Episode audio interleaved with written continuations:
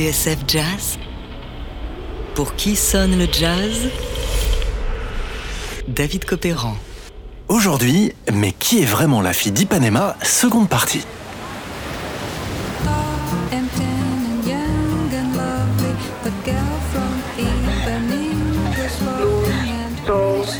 areia, onde o eco da luta diária dos homens, confusão, dor, chega abafado e vai se perder no mar.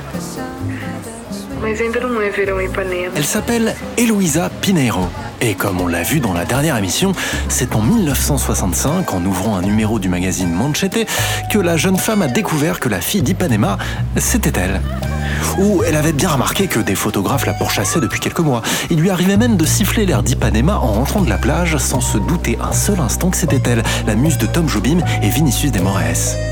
Alors, du jour au lendemain, les propositions affluent, ainsi que les caméras de télévision. A capa do canal 100 me dá a oportunidade de poder expressar o quanto me sinto feliz por haver inspirado Tom e Vinícius em um de seus grandes sucessos. Mas reconheço que eles projetaram em mim a graça e a beleza de toda garota do meu bar. Ce que l'on apprend en recoupant ces différentes interviews, c'est que derrière sa candeur et son visage timide, la vie de la fille d'Ipanema ne fut pas un long fleuve tranquille.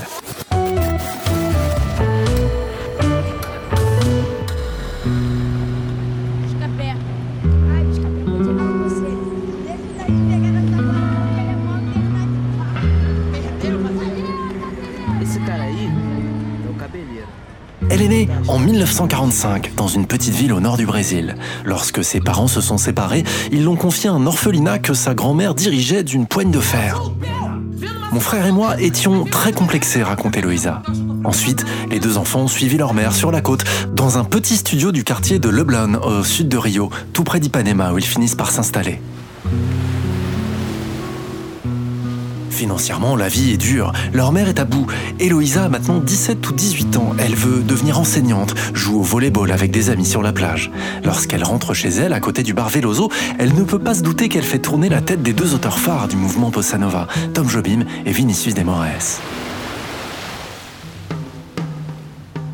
Une première ébauche de la chanson s'appelait Menina que la fille qui passe. Une version retoquée par les deux compères qui vont revoir leur copie jusqu'à ce jour d'août 1962 où le public d'un restaurant brésilien va assister en direct à la naissance d'un tube.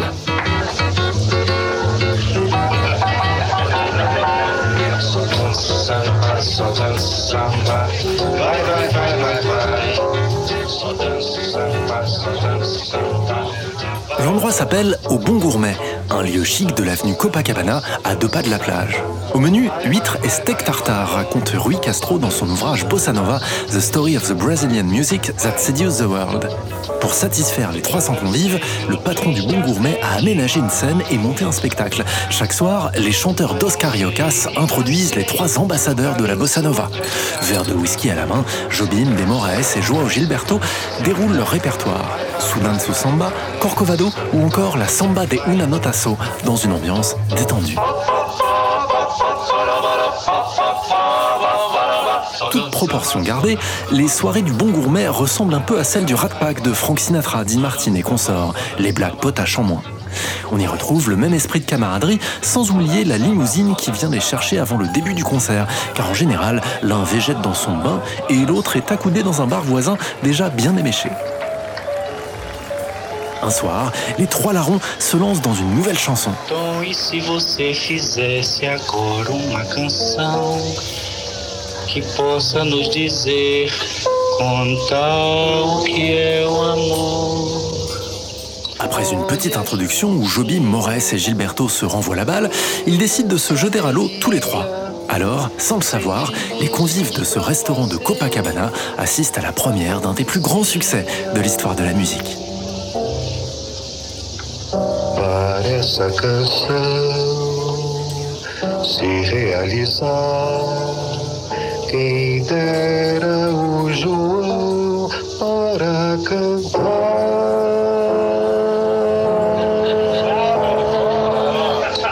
Ah, mas quem sou eu? Eu sou mais vocês. Se nós cantássemos os três?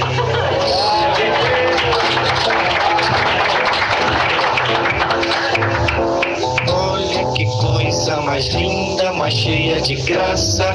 Ela, menina que vem que passa, no doce balanço, caminho do mar. Moça do corpo do sol de Ipanema, o seu balançado é mais que um poema, é a coisa mais linda que eu já vi passar.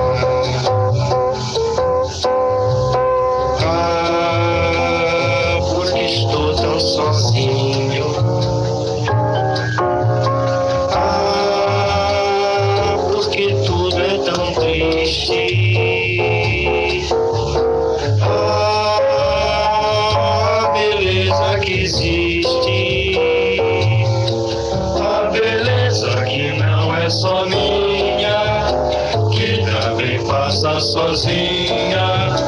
Ah, se ela soubesse que quando ela passa, o mundo sorrindo se enche de graça e fica mais lindo. Pour qui sonne le jazz? David Copéran sur TSF Jazz. L'engagement du Bon Gourmet en août 62 marque la fin du tandem d'auteurs-compositeurs formé par Tom Jobim et Vinicius de Moraes. Mais pour la fille d'Ipanema, en revanche, ce n'est que le début. Car à 7000 km de là, une révolution se prépare.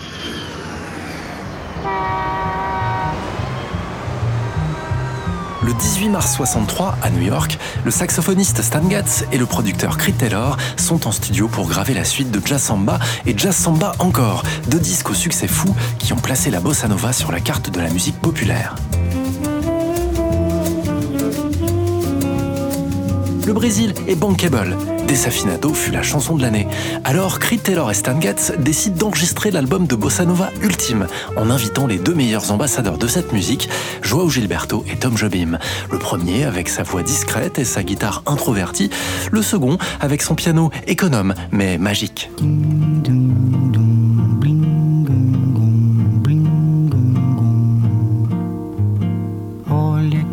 Coisa mais linda, mais cheia de graça. Ela, menina que vem e que passa, num doce balanço, caminho do mar. Taylor et Getz en sont convaincus. Cette nouvelle chanson de Jobim, Garota de Ipanema, va faire un tube. D'autant qu'ils ont demandé à ce que le texte soit adapté en anglais. C'est Norman Gimbel, un parolier de Broadway, qui a traduit d'autres chansons de Jobim, qui s'attelle à la tâche. Et c'est Stan Getz en personne qui va militer pour que ce soit Astrud, la jeune femme de Joao Gilberto, qu'il regarde avec envie, qui pose sa voix candide sur The Girl from Ipanema.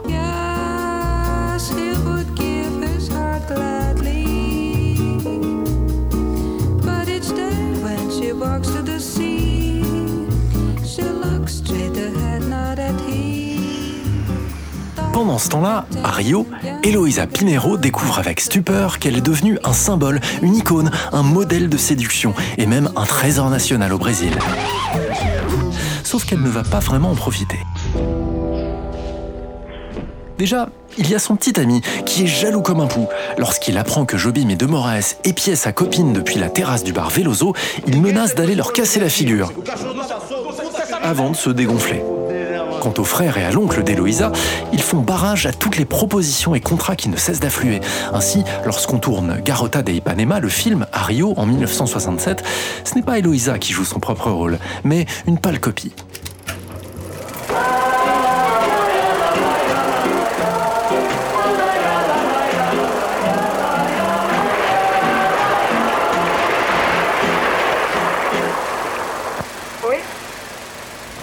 Feliz ano novo pra vocês.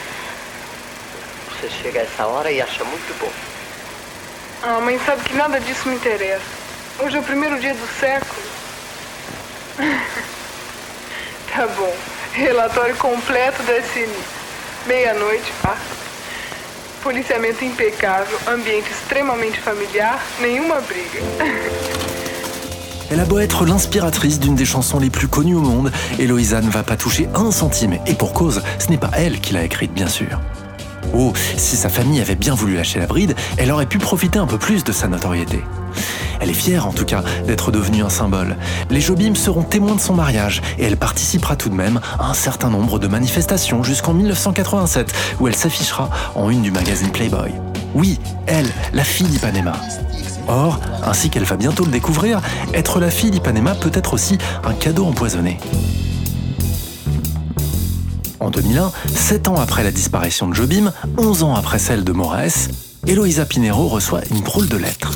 À l'intérieur, une plainte déposée par les ayants droit des deux auteurs. Ils lui reprochent d'avoir utilisé la fille d'Ipanema à des fins commerciales, sur des t-shirts ou encore sur la devanture d'un magasin de vêtements qu'elle a ouvert dans un centre commercial de Sao Paulo.